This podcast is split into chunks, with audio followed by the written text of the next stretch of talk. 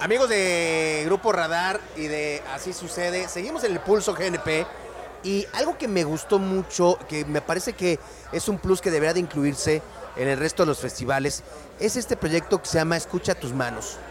La música ha unido países, ha roto fronteras, ha servido como un puente, como un vínculo en la humanidad y me parece que no debe ser una limitante para que ese tipo de festivales pues eh, no sean incluyentes con aquellos que tienen alguna discapacidad auditiva. Y hoy nos da gusto pues eh, platicar con Dani Navarro, que es quien eh, encabeza este proyecto.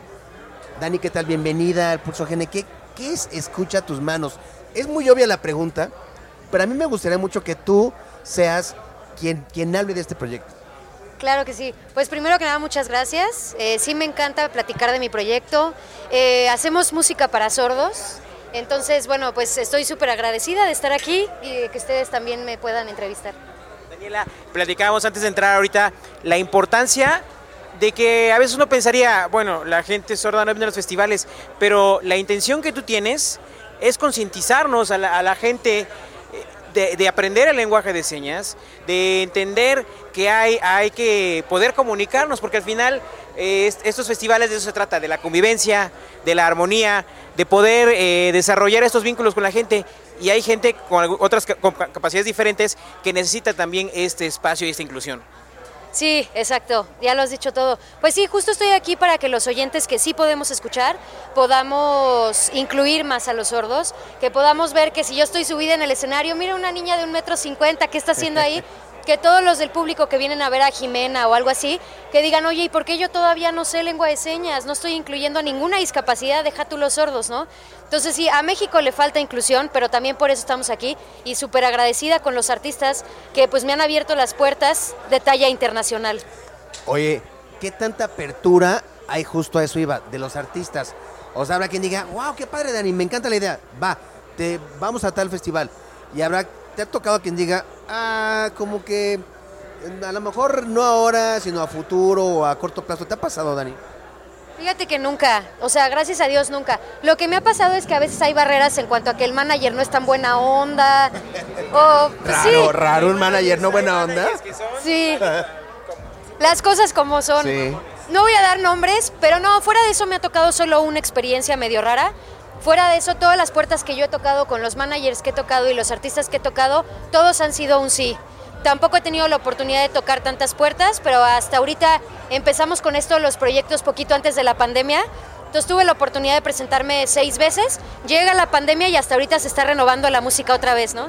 Dani, eh, te preguntaba, a veces uno pensaría, bueno, ¿por qué es incluso, no todos incluso sabemos el lenguaje de señas, pero todos podemos leer, ¿por qué no ponerles subtítulos a las canciones para que la gente lea y entienda lo que están cantando?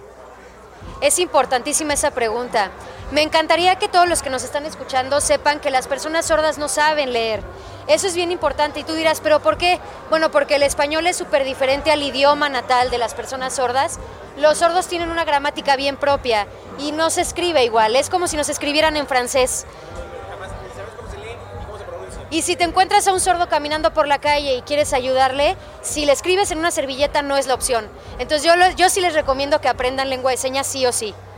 Oye, y ahí va la otra parte. ¿Cómo ha sido la respuesta con la gente sorda que de repente se encuentra con ese tipo de proyectos?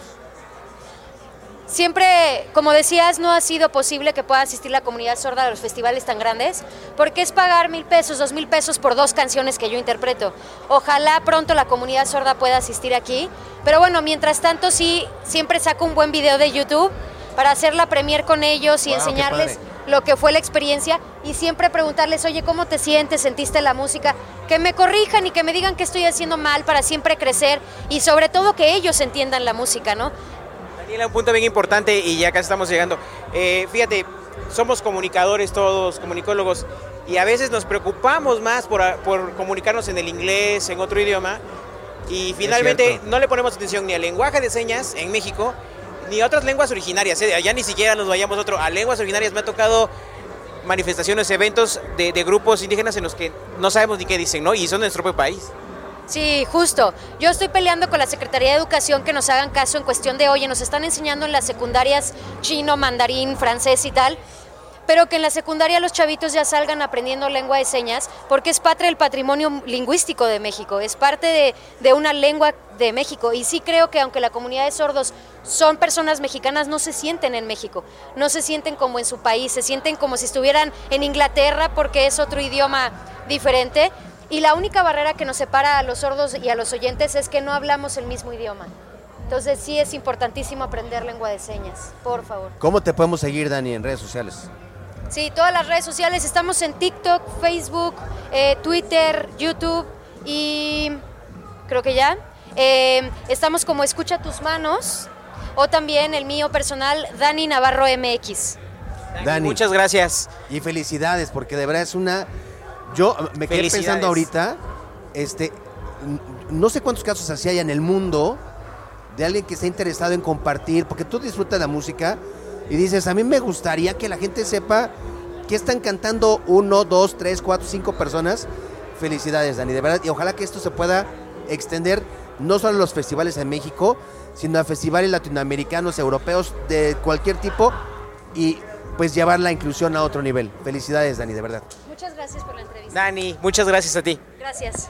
Bueno, seguimos desde el Pulso GNP.